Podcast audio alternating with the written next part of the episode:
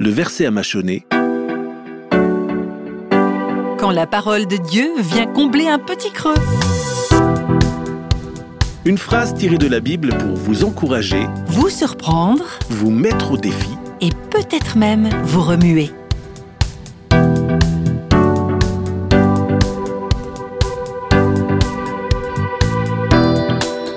Respecter Dieu, c'est détester le mal.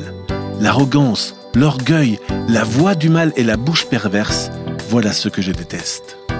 Respecter Dieu, c'est détester l'orgueil, le mépris, les actions mauvaises et les mensonges. Respecter Dieu, c'est détester le mal. La Bible, livre des Proverbes, chapitre 8, verset 13.